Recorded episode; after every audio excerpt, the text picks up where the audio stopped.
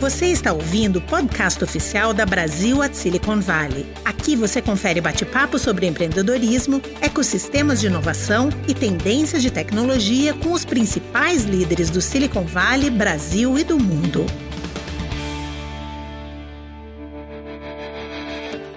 Bem-vindo ao podcast oficial da Brasil at Silicon Valley. Eu sou Bruno Yoshimura, cofundador do Fundo OneVC e board da conferência. Eu sou Nina Leal, trabalho no time de impacto da Brasil at Silicon Valley. No episódio de hoje, tivemos uma convidada muito especial, Lara Lehmann. Lara é cofundadora do fundo Maya Capital, um fundo de venture capital que faz investimentos em early stage no Brasil. Seu portfólio inclui empresas como Cove, Notco, Avocado, Encasa, Guppy, Tribe, entre outras. Neste episódio, discutimos a motivação por trás da criação da Maya, os tipos de mercado que Lara acompanha a categoria Agritech e Foodtech, mais especificamente, e o papel dos mentores em um fundo de venture capital. Confira agora mais este episódio. Hoje nós estamos em São Paulo para entrevistar Lara Lema, que é fundadora da Maya Capital. Antes de cofundar a Maya, Lara estudou na Universidade de Columbia, nos Estados Unidos, transitou pelo setor público e privado até começar a investir como anjo. Lara, muito obrigado pela presença hoje. Eu que agradeço o convite. Estou bem animada para participar. Bom, Lara, vamos começar falando um pouco da sua carreira de universidade, no que você se formou. É, você estudou em Colômbia e se formou em Direitos Humanos e Ciências Políticas. Você pode nos contar como que foi o caminho da Suíça até os Estados Unidos e qual foi a sua motivação para estudar nessa área de formação? Claro, eu, eu me mudei do Brasil para a Suíça com 10 anos. Então, eu sempre me senti um pouco gringa nos dois lugares. E aí eu fui para os Estados Unidos muito por um senso de responsabilidade. Eu sempre achava, eu sempre sabia que eu ia voltar para o Brasil depois que eu me formei lá, porque eu reconhecia que eu tive muito privilégio dessa oportunidade de estudar fora e, e viver fora. Então eu queria voltar para o Brasil e muito por um senso de com um senso de propósito. E aí eu, eu fui motivada a estudar muito ciências políticas e eventualmente direitos humanos também, porque eu achava que isso era o melhor jeito que eu ia trazer esse propósito de volta para o Brasil e, e, ajudar o desenvolvimento do país. Legal. E você já tinha em mente o que você ia fazer depois da universidade? Você pensava já em empreender ou não? Eu sempre fui muito motivada por propósito, então acho que isso sempre me moveu na direção de empreendedorismo, porque eu achava que eu sabia que em algum momento eu ia ter que criar alguma coisa, eu ia ter que criar um novo formato para eu conseguir é, realizar tudo que eu queria que eu queria fazer. Então, quando eu saí da faculdade, eu, eu já morava fora do Brasil há 12 anos, então eu, eu não conhecia muito o ecossistema aqui. E eu, eu voltei querendo uma imersão é, para realmente entender aonde existem os gaps, aonde existem as oportunidades, onde eu poderia atuar melhor. E eu achava que o governo era o melhor lugar para eu explorar isso. E de fato foi. Foi uma experiência muito interessante que abriu meus olhos e influenciou bastante o que eu faço hoje. Legal. E como você acha que esse conhecimento de direitos humanos e ciências políticas influenciou é, nessas três realidades, tanto de no governo, como empreendedora e como investidora? Eu acho que a Colômbia tem um currículo bem diverso. Acho que eu, eu, tive muitas aulas técnicas bem focadas em direitos humanos e ciências políticas, mais em relações internacionais amplamente. Mas, em paralelo a isso, o, o currículo lá obriga os alunos a fazer cursos completamente diferentes. Então, de música, de história, literatura, ciências, artes, até esporte. Então, acho que a minha faculdade a coisa mais relevante que, que, que me ensinou foi essa vontade de aprender e de explorar e de sempre analisar e argumentar e querer entender as coisas de uma forma muito mais ampla do que só o teórico. E isso influ me influenciou muito até hoje e, e, no meu dia a dia também, porque no final do dia eu como investidora eu tenho que sempre querer aprender, entender novos modelos, entender pessoas, entender soluções e problemas então, acho que muito mais do que o teórico, a faculdade me ensinou e, e a educação americana me ensinou a, a sempre questionar. Bem legal. E, e, você vem de uma família empreendedora, né? Você acha que esse contato com o ecossistema é, empreendedor desde muito nova influenciou nessas decisões que você tomou na sua carreira? Eu, de fato, venho de uma família bem empreendedora. Acho que bastante gente conhece a história do meu pai, mas poucos sabem que minha mãe é uma super empreendedora, bem sucedida também. Então, eu sempre eu cresci rodeada por pessoas com muito senso de urgência de fazer coisas acontecerem é, e muita garra para realmente de fato executar essas, esses sonhos que eles tinham, né? E, e isso me influenciou porque me, me fez sempre buscar mais. E eu não sei se empreendedorismo é algo que flui no sangue, que é herdado. Acho que é muito mais. Vem muito mais de exemplos. E eu cresci com exemplos excepcionais, não só dentro da minha família, mas também em volta de mim, de superação, de garra. Então, eu acho que isso me influenciou muito mais e continua me influenciando muito em tudo que eu faço hoje. E essa superação e garra foi uma coisa que é, você herdou bastante. Assim, o que, que você acha que você faz também completamente diferente nessa, é, nessa realidade de empreendedorismo, de investimento? Acho que você diz eu como investidora e não como Maia. É, e como e em comparação com a sua família também, assim. Ah, eu acho que a gente, eu sou de uma geração diferente. Eu, a gente não, acho que a nossa geração toda busca fazer as coisas de uma forma diferente, de uma forma muito mais ousada e de uma forma não tão esperada. Acho que os nossos pais e as gerações acima de nós sempre fizeram o que eles precisavam fazer. Então era ir para a escola, ir para a faculdade, ter um emprego, fazer bastante dinheiro, se aposentar e pronto. E acho que a gente busca trajetórias muito mais diferentes e a gente, eu estou falando da gente como uma, a nossa geração, é muito mais movida por propósito. Então, propósito acho que influencia tudo que a gente faz no dia a dia e não só, eventualmente, o que a gente faz depois do trabalho. E pensando assim, voltando um pouco para quando você estava estudando e voltou para o Brasil com essa ideia de propósito, é como foi voltar para ser, para entrar no programa de trainee da Ambev? foi especial para mim, porque eu, eu brinco que eu tive uma experiência nos extremos opostos da economia brasileira. Primeiro no setor público, no Ministério da Educação, e depois na Ambev, que é, é o, o oposto, né? Então, para mim isso foi muito especial porque eu, me deu uma visão, de novo, mais ampla de como o Brasil funciona, não dizendo que o pouco que eu vi na Ambev e em Brasília é o Brasil mesmo, mas porque me fez entender os problemas que existem na cadeia inteira. E hoje isso ajuda na Maia porque a gente busca negócios que estão ajudando a resolver esses problemas, não só do setor público, não só é do setor privado, mas da economia brasileira. Então, quando a gente busca negócios, e até antecipando um pouco o que a gente, a gente. Acho que vocês querem falar da Maia depois, mas antecipando aqui, a gente busca negócios que estão resolvendo os grandes problemas do Brasil, como logística, saúde, educação. E isso não, vão, não, não são problemas que vão ser resolvidos só pelo setor público ou só pelo setor privado e nem fazendo mais do mesmo. Nós precisamos de mais inovação, nós precisamos de ideias disruptivas e de pessoas boas, bem formadas, ousadas, tentando resolver esses problemas. Muito legal. E no site de vocês, é, vocês escreveram em inglês, né? Vocês querem ajudar empreendedores que sonham grande e trabalham duro para resolver os maiores problemas da América Latina. É, dois anos você cofundou a Maia com a Mônica e a gente gostaria de entender como que foi esse comecinho, assim, como vocês se conheceram e por que vocês resolveram cofundar a Maia. A gente se conheceu em 2016 por amigos em comuns. É, a gente, ambas fal sempre falavam muito de empreendedorismo, o poder que isso tem de transformação. E nós fomos apresentados quando eu estava voltando, eu já estava começando a investir como anjo e ela estava indo para fora. Para dar um pouquinho de contexto sobre a Mônica, ela tem um background muito mais operacional do que o meu. Ela trabalhou em grandes empresas, Whirlpool, Burger King, e estava indo para os Estados Unidos também muito movida por um senso de necessidade de empreender e ter o próprio negócio. Então, ela estava investindo, ela estava empreendendo, eu estava investindo, a gente, compara, a gente conversava bastante é, sobre as oportunidades, a gente acabou percebendo que, no mesmo jeito, que, que existe um gap enorme de funding no early stage. Então, do mesmo jeito que a gente busca empreendedores que estão resolvendo um grande problema, a gente percebeu o nosso próprio grande problema e a nossa própria oportunidade.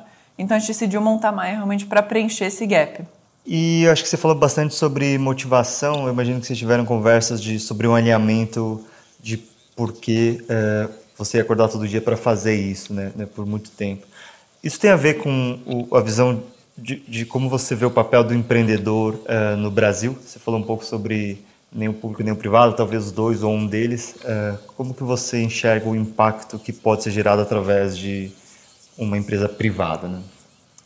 É, eu acho que mais do que uma empresa privada, as startups, que são os negócios que a gente busca, negócio em fase inicial, nós temos mais agilidade, mais flexibilidade, mais capacidade de ver as coisas diferentes, de questionar as coisas. E então eu acho que o papel do empreendedor e das empreendedoras no Brasil é de resolver os grandes problemas e de unificar, de realmente disruptar o sistema inteiro e não só problemas mais pontuais, assim, por, por ter essa capacidade de fluir pelo, pela economia, né, pela cadeia, como eu falei. A gente fala que startup é o jet ski e uh, as grandes empresas são o transatlântico. Você falou, falei. E, e, na nossa audiência a gente tem um grupo bem diverso de pessoas uh, que também tem a mesma visão de ajudar o Brasil com inovação.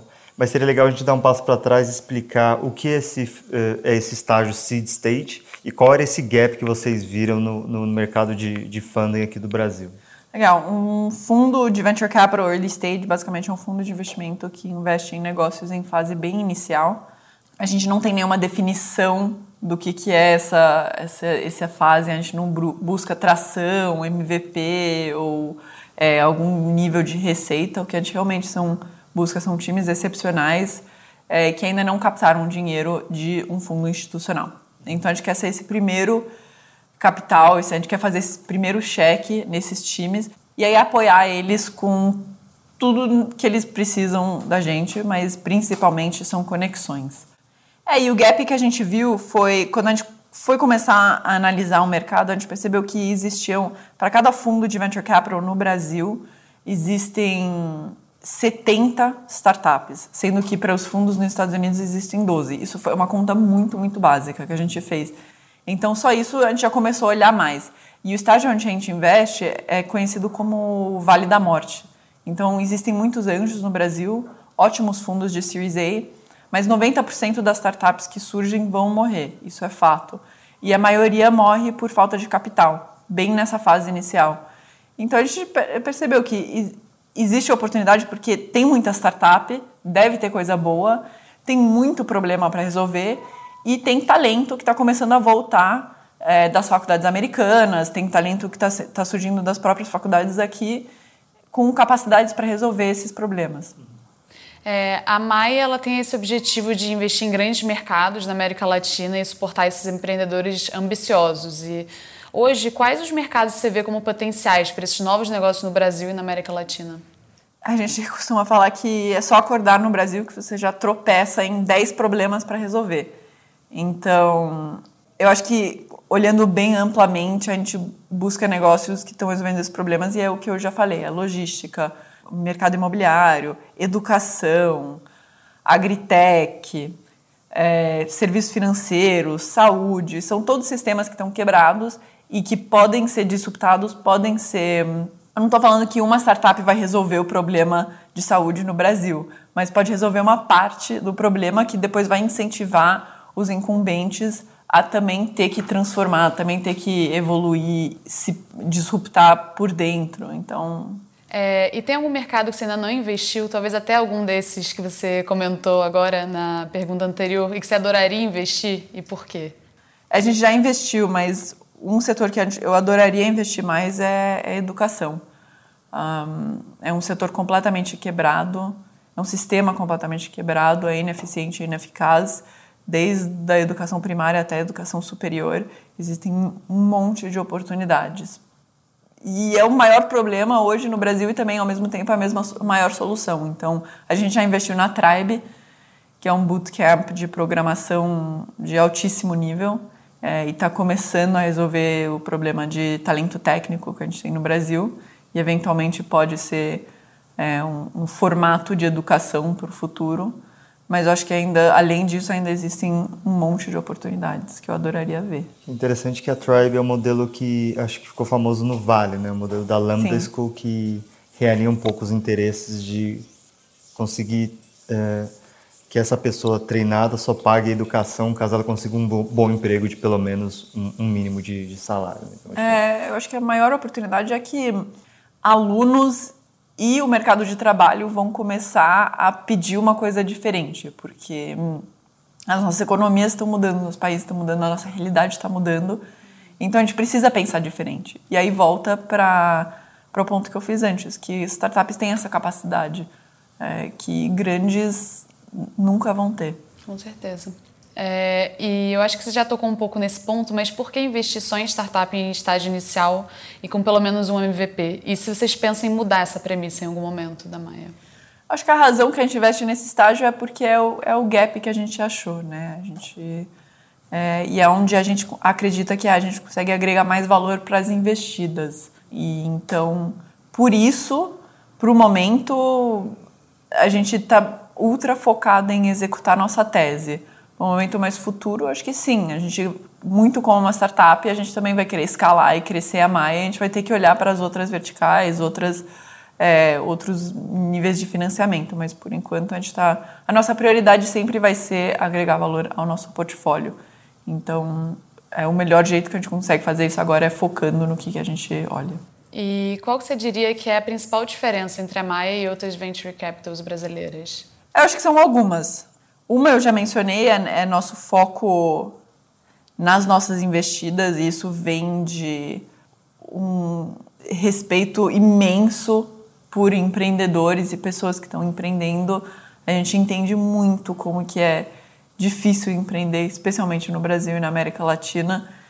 Então, tudo que a gente faz na Maia é, e, e todas as nossas decisões são sempre tomadas com essa figura da empreendedora em mente é, e o que vai ser melhor para ele ou ela. Aí, segundo, eu acho que a nossa rede de contatos. Então, a gente brinca que nós somos on-demand, hands-on. Então, a gente quer estar 100% presente quando as empreendedoras nos chamam, mas se elas não precisarem da gente, a gente não vai atrapalhar no dia a dia. O, o melhor jeito de ajudar é conectando elas com as pessoas certas no momento certo. Então, formalmente, eu acho que isso também é um, é um grande diferencial nosso. A gente tem uma rede de 11 advisors que são investidores na Maia e dedicam algumas horas por mês para o portfólio. E aí a gente trouxe eles por verticais, são pessoas que a gente respeita demais dentro de verticais. Então, em fintech é o André Street, em educação a Denise Misne e a Afa Vilela.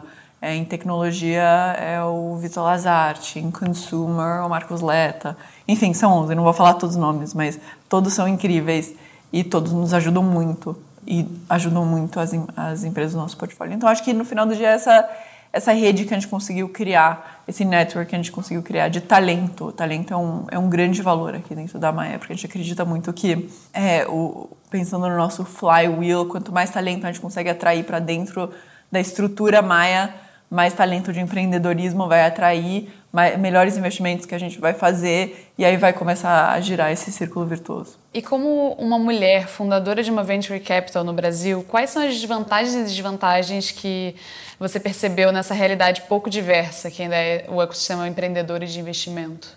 Eu acho que tem mais vantagens do que desvantagens, primeiro. Mas acho que uma desvantagem, isso é, é verdade para muitos setores, não só de investimento, é que hum, sempre foi um setor é, predominantemente liderado por homens. Então, acesso a deal flow é muito feito por clubinhos de amigos que acabam sendo homens, simplesmente porque é, é o histórico. Mas a gente já chegou para mudar isso, então já estamos nesse processo.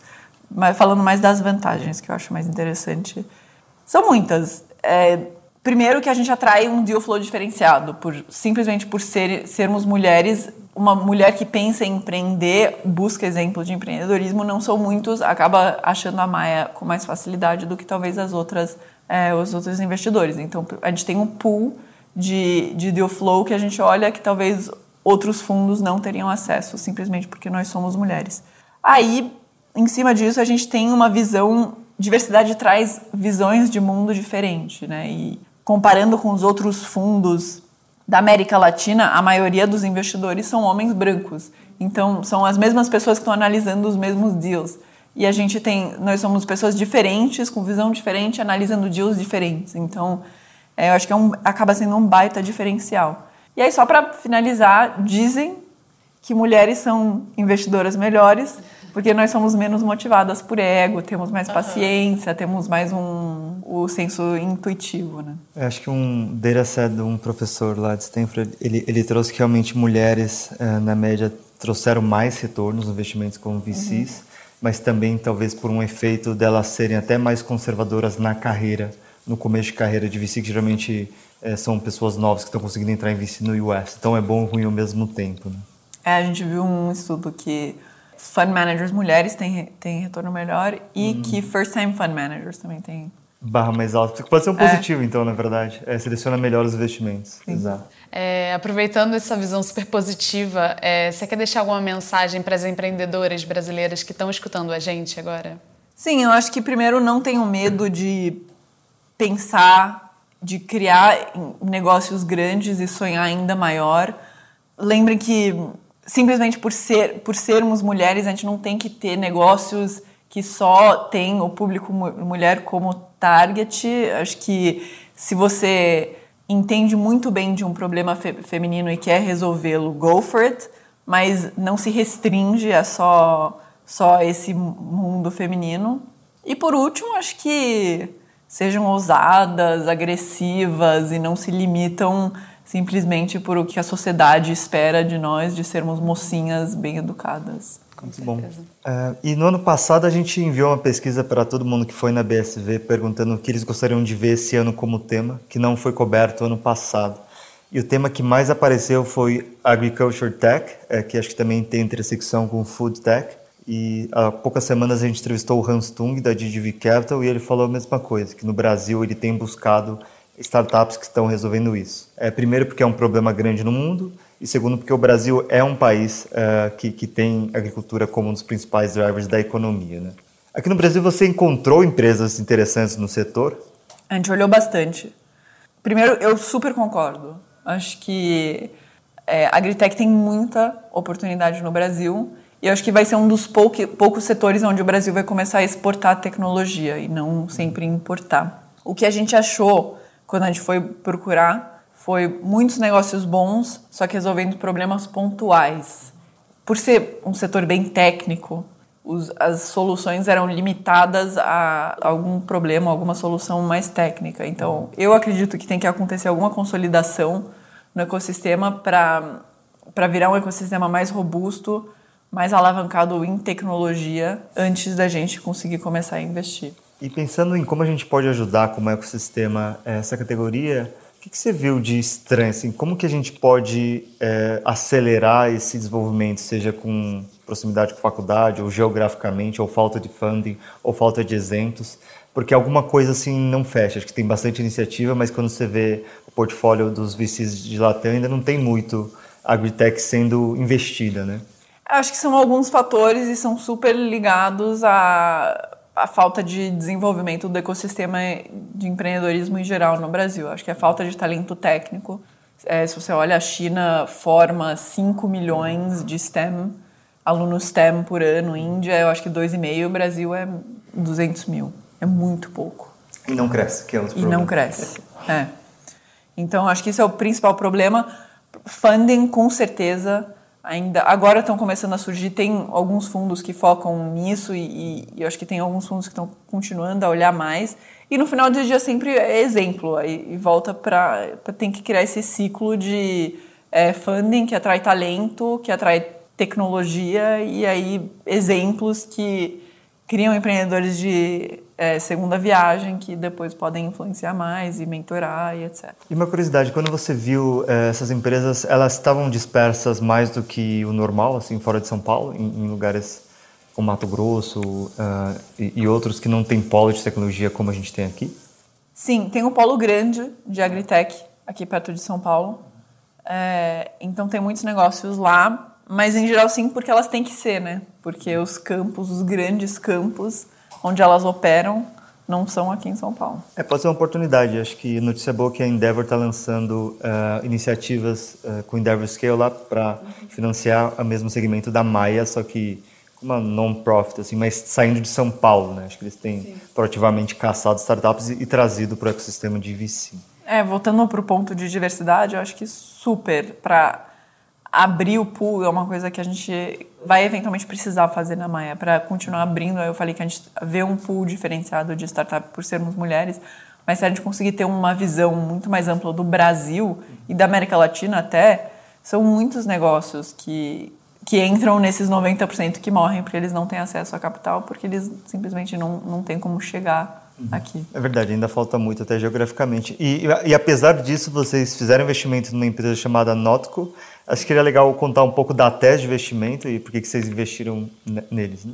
Só para dar um pouquinho de contexto, a Notco é uma empresa chilena de food tech que usa inteligência artificial para reformular receitas de produtos que a gente conhece e gosta e consome muito, mas sem insumos de base animal.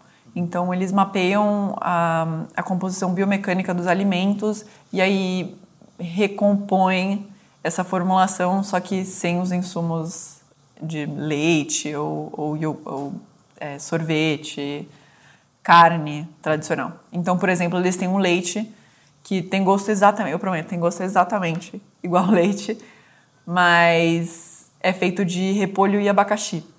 Então, a tese lá foi primeiro sempre a gente sempre investe focado em time então é um time excepcional que já tem uma trajetória impressionante é, nesse setor super complementar. E aí o tamanho da oportunidade. Nesse aqui a gente olhou o, o, o problema é falta de acesso a, a produtos desse tipo.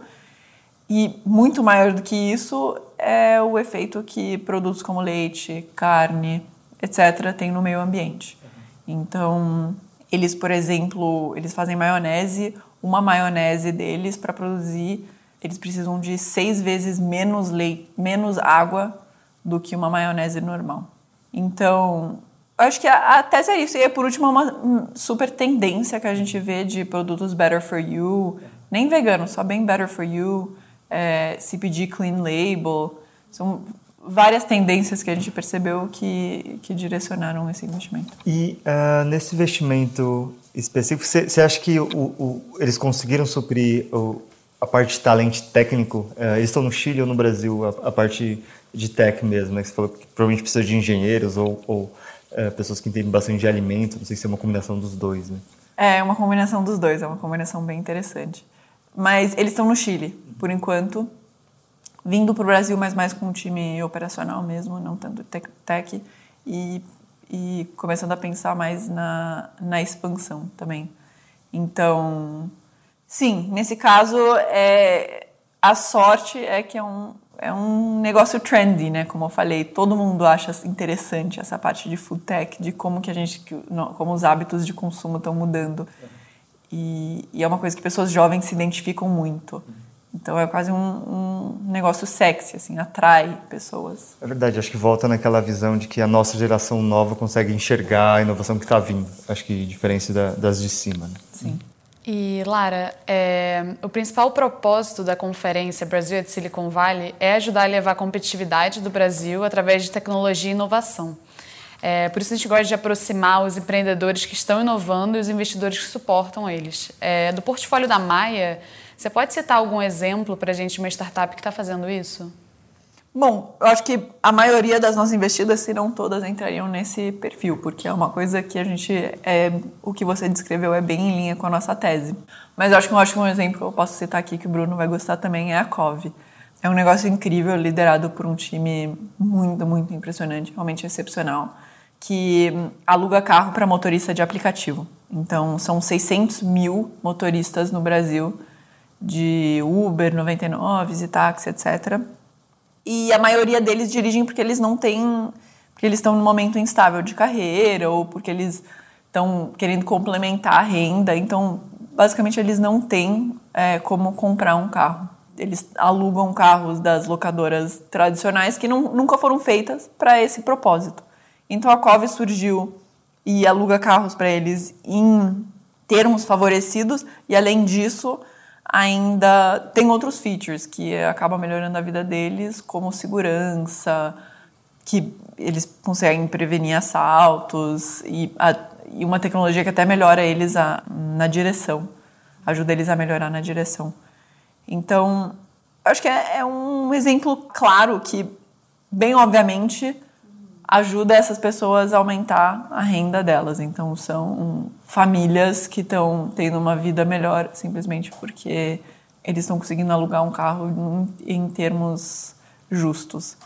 Mas, muito além disso, é, o setor de logística, como nós nos movimentamos dentro de cidades e além delas, que está mudando e que vai continuar mudando. Então, a COV já pensa muito mais além dos. O time da COV já pensa muito mais além da solução atual. Eles começam a pensar em como que, como que São Paulo, como que cidades vão ser no momento que a gente não tem mais motoristas de Uber. É, no momento que o que, que o Uber poderia evoluir, como que a gente, como que nós vamos se movimentar e como que isso vai mudar a economia como um, como um todo. É, e no Brasil, ainda é pouco conhecido o potencial do impacto da venture capital na economia. A Stanford lançou um estudo que mostra o impacto da venture capital na economia dos Estados Unidos. E se a gente pega desde 1979, 43% das empresas públicas tiveram investimentos de venture capital, que representam os 38% da força de trabalho dessas empresas, que é impressionante. E você acha que o impacto é, e, e um negócio que visa o lucro, eles podem existir aqui no Brasil? Eu acredito que sim. Eu acho que investimento de impacto até hoje no Brasil tem, tem sido feito de um jeito que talvez não é tão escalável pelo foco muito na parte de impacto social, ambiental e menos na sustentabilidade dos negócios no longo prazo. Eu acho que a gente gosta de investir em negócios que não resolvem grandes problemas, porque quanto maior o problema, quanto maior a oportunidade de criar um negócio muito escalável e muito sustentável no longo prazo. Então, a nossa visão de transformação para o Brasil é essa, que esses são os negócios que vão liderar a economia futura, que vão liderar um, uma economia mais eficiente e por isso que é nosso papel de garantir que esses negócios escalam com bastante sustentabilidade e que o impacto vai vir da escala desses negócios muito menos do que nas soluções pontuais deles. E você comentou um pouco uh, da importância que você viu nos mentores uh, da Maia. E acho que falando com você e com a Mônica, a percepção é que a Maia é um fundo uh, bastante colaborativo que também se cerca de mentores para aprender com eles. Você comentou alguns mentores do Brasil, mas eu também sei que vocês gostam de falar com gente muito boa do Vale. Uh, você pode contar um pouco uh, quais foram esses mentores do Vale, ou que tipo de aprendizado vocês buscam? Que aí volta no, no ponto que a gente uh, fez, que é a ideia da conferência é trazer esse conhecimento do Vale para o Brasil, ou das, das melhores ecossistemas de inovação para o Brasil? Claro, eu acho que vocês sabem muito bem, né? O, o Vale é, um, é o exemplo é o, de um ecossistema, é o que a gente eventualmente quer que o Brasil seja de alguma forma. Então, o que a gente busca muito lá fora são, são benchmarks, e não só para os fundos, mas também para as nossas investidas. Então, falando mais de da Maia, acho que são várias pessoas que nos ajudam, a gente, a gente abusa bastante, nossos uhum. mentores lá um nome que até é relacionado à, conferência também é Hugo Barra, que ele sempre nos ajuda com insights sobre o que está acontecendo lá, é, como que as coisas estão sendo feitas. E a gente, além disso, busca conectar muito com fundos lá. Então a gente usa Sequoia e Andreessen Horowitz como nossos, nossos benchmarks principais. E a gente busca sempre estar conversando com as pessoas lá para poder alavancar os aprendizados deles para entender o que, que a gente poderia fazer melhor, não só na Maia, mas também no ecossistema de empreendedorismo no Brasil como um todo. Faz sentido. E eu acho que também, no ponto de colaboração, a Maia é um fundo bastante colaborativo. E eu acho que é uma característica também do Vale. Né? Se você olhar um, um, uma rodada típica do Vale do Silício, você vai ver de dois a cinco, às vezes oito fundos participando da mesma rodada e colaborando. E qual é a vantagem de vocês posicionarem dessa forma aqui? Uh, e o que, que o empreendedor ganha, né? Trazendo mais fundos na mesma rodada? É, eu acho que é, uma, é a, a, clássica situação de win-win, né? É, Para mim é muito óbvio que quanto mais pessoas, quanto mais visões, obviamente até um certo limite, é, visões tem na mesa, mais que o, o empreendedor vai poder usar essas visões diferentes para alimentar a estratégia dele ou dela. Então, para Maia faz super sentido porque o que a gente precisa são negócios que estão crescendo e que e escalando e que vão eventualmente trazer o retorno para o nosso fundo. Então a gente precisa de é, empreendedoras muito bem apoiadas, não só com capital, mas muito mais, na verdade, com, com a parte além do capital. E isso vem de mais cabeças pensando é, em prol desse negócio e, e, e do time empreendendo. É, e acho que você falou que vocês se inspiram bastante na Andreessen. Tem um professor que é cofundador da Andreessen, que chama Scott Cooper, é, que lançou um livro recente. Ele sempre fala que a vantagem competitiva da Andreessen é o número de pessoas, né? como Network Effects, do número de empreendedores, mentores, ex-empreendedores e OPIX, que acho que é um pouco do que vocês aprenderam com ele. Sim, Legal. super. Bom, chegou a hora então das perguntas de jogo rápido que a gente faz para todos os convidados. É, se você pudesse mudar uma coisa no Brasil, é, do dia para a noite, o que, que seria e por quê? Acho que é a cultura de organização e de fazer as coisas do jeito certo. Isso, como uma suíça, é uma coisa que sempre me inconformou. É, eu não entendo e, e eu acho que é um diferencial do brasileiro, com certeza, mas tem um limite de ter que fazer as coisas de uma forma estruturada, pensar, chegar no horário, esse meu que sempre testar os limites do que, que é correto, isso me incomoda bastante. Que ao mesmo tempo, acho que a gente falando até com o Davi, é um jogo de cintura, uma flexibilidade, mas que vem com um certo ônus, assim, com certeza. E, e o contrário, se você pudesse levar algo do Brasil para o mundo, o que, que seria? Acho que na verdade é bem isso que vocês falaram, né? Esse jeitinho de sempre dar um jeitinho tem o um limite, mas feito de uma é o hacker mindset, né? O brasileiro tem muito isso de é, como que fazer a coisa de uma forma diferente para conseguir atingir uma coisa melhor ou maior. Obviamente tem um limite e tem que ter um cuidado, mas eu acho que é um, é um grande diferencial. Sim. E se você puder deixar uma mensagem para os brasileiros que estão ouvindo, é, o que, que você gostaria de deixar? Acho que empreender, nós sabe, sabemos que todos aqui que empreender não é fácil especialmente não no Brasil. Mas, mas, ao mesmo tempo, em muitos casos, é a única opção que a gente tem como brasileiro. Uhum. Então, especialmente, eu imagino que os brasileiros que estão escutando isso são brasileiros que estão estudando fora, estão interessados em estudar fora. Eu acho que vem, vem muito, muita responsabilidade com essa oportunidade, com esse privilégio de ter essa visão é, global. Então, acho que se você reconhecer um problema grande não seja complacente. E, e, quando vocês forem criarem seus negócios grandes, ligam para mim, ligam para One, que a gente está aqui para ajudar. É legal, agora você falando um pouco de Hackerway. Se eu não me engano, é, é, o, é, o, nome da rua do Facebook no Vale, não é? Hackerway? Ah, é? Tá na parte da cultura dele. Eu acho que é. é. Obrigada, Lara. Obrigada por topar, bater esse papo aqui com a gente. Eu que super agradeço, foi um prazer.